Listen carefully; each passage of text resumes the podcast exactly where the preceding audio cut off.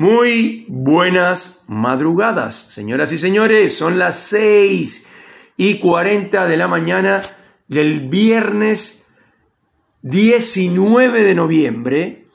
Y como siempre, esto es Salvador de Noche, segunda temporada. Y estamos saliendo desde la ciudad de Cipolletti, en la Patagonia Argentina, en la eh, provincia de Río Negro. Acá esto, Río Negro y Neuquén están prácticamente unidas, divididas por un río, y eh, Neuquén es la capital de la Patagonia, siempre lo explico porque nos escuchan eh, en otros países, en otros lugares del mundo, y por eso explico más o menos cómo es la geografía del lugar,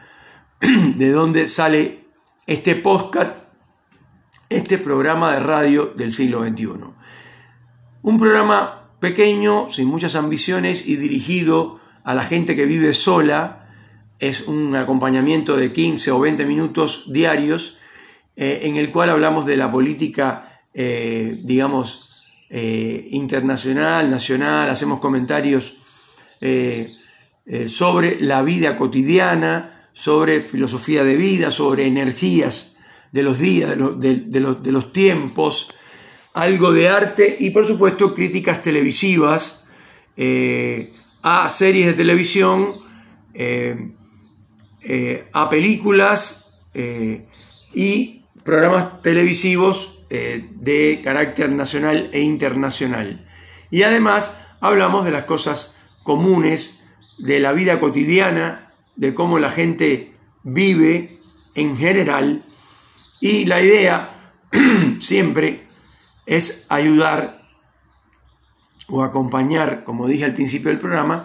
eh, a la gente que está sola y a la gente que trabaja de madrugada, en principio a los camioneros, eh,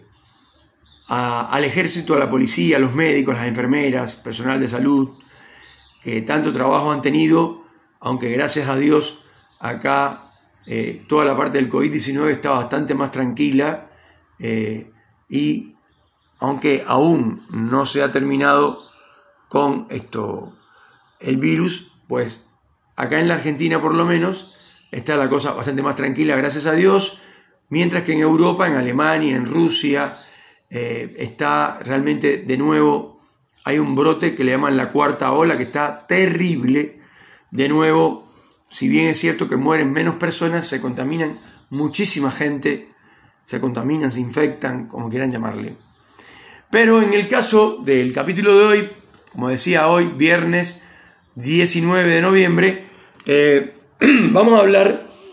de una serie de Netflix que está ahora en punta, se está viendo en, sobre todo en estos países de América del Sur, que es un drama, un, muy, un suspenso, drama suspenso, digamos, eh,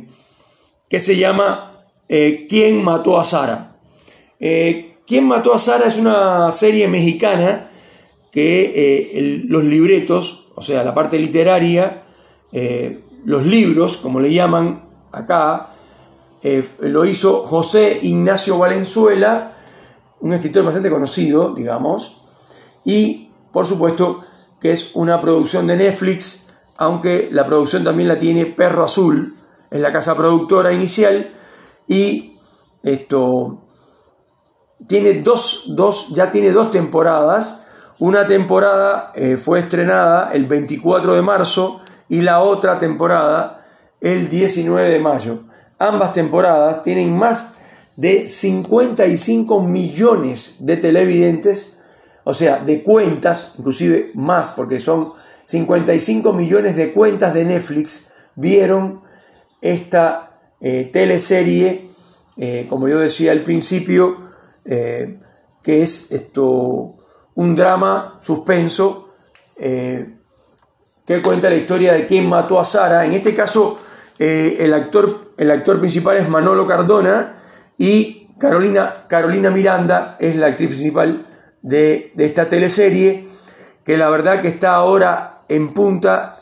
se está escuchando increíblemente, está en primer lugar en, la, en Latinoamérica, acá en Argentina, por supuesto. Eh, y bueno, trata sin decir, obviamente no voy a contar, eh, no voy a spoilar, pero Alex, que es el protagonista, eh, básicamente eh, hace una venganza sobre la familia Lascano, que es quien lo tilda de haber matado a su hermana Sara. Y como yo decía antes, ya tiene dos, eh, digamos, dos temporadas. Sin embargo, esto, la gente como que explotó en en la visión, o sea, la gente viendo la, teleserie, en este momento está ahora en el super boom de Netflix, de la plataforma de streaming, eh, eh, y mucha gente la está viendo, y la verdad es que es muy interesante la serie, eh, las actuaciones son espectaculares, generalmente los mexicanos tienen muy buenos actores y muy buena dirección de actores, porque un actor eh, puede ser muy bueno, tener mucho talento, sin embargo un director que no tiene experiencia en dirección actoral eh, no lo sabe manejar bien y hace un desastre el actor eh, y la teleserie, la película puede quedar desde el punto de vista de la actuación muy débil gracias a que el director de actores o el director general no es capaz de conducir como corresponde a los principales actores. En este caso, los directores de, esta teleserie eh, son David Ruiz y Bernardo de la Rosa. Es una coproducción entre ambos directores, codirección, perdón, una codirección. Y la verdad que es muy recomendable la serie mexicana, eh, por supuesto, eh, en su especialidad, ¿no? Es un, es un drama suspenso, como decía al principio, pero está realizado de una manera muy coherente, muy interesante, eh, te captura inmediatamente, tiene 18 eh, capítulos y como yo decía antes, dos temporadas y la verdad que la gente la está viendo muchísimo y bueno, como siempre, yo trato no solo de hacer una crítica eh, de lo que me pareció o de mi opinión solamente personal, sino también de tratar eh, de que la gente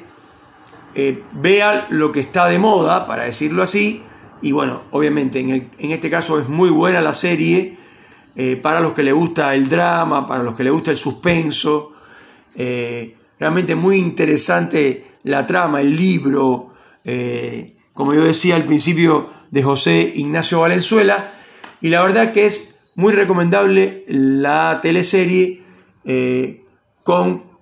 eh, con dos temporadas. Así que señores, los invito a que vean quién mató a Sara de México y con muy buenas actuaciones, como yo decía, muy buena fotografía, eh, muy buen sonido. Eh, el sonido igual ha mejorado mucho con, los años y con porque todo ahora es digital y todo tiene una calidad, por supuesto, espectacular, pero también los plató, todo hecho en exteriores, ¿no? Como toda teleserie que se respete, eh, pero muy bien. Los mexicanos tienen mucha experiencia en esto de hacer telenovelas, de hacer teleseries, eh, aunque en el caso eh, de Quien mató a Sara no es una telenovela para nada, es una teleserie dicha del siglo XXI y la verdad que los invito a que la vean y que luego me comenten a través de la aplicación Anchor. Eh, hay una manera de comunicarse conmigo directamente y pueden mandarme mensajes de voz o mensajes de texto. Eh, dicho esto, vamos a los saludos. Eh, hoy es viernes, se escuchan acá los pajaritos y eso le da, a mí, a mi parecer, le da un sentido de relajación al programa porque estamos en una chacra, en un campo, digamos, a las afueras de la ciudad de Cipolletti, en la provincia de Río Negro, en la Patagonia Argentina, y vamos a saludar a la gente de Tokio, Japón, eh, a la gente de Rusia, de Alemania, de Portugal, eh, eh, México, Ciudad México, Cuba y Colombia, Venezuela, Uruguay, Paraguay y por supuesto Argentina. Acá en Neuquén saludamos a Mauricio, en Cipolletti a nuestra querida Angélica Domínguez, que está postulándose para productora del programa Salvador de Noche. Y eh, saludamos a Jorge, a Jorgito, a Cacho y por último a Tony. Señores, esto fue Salvador de Noche.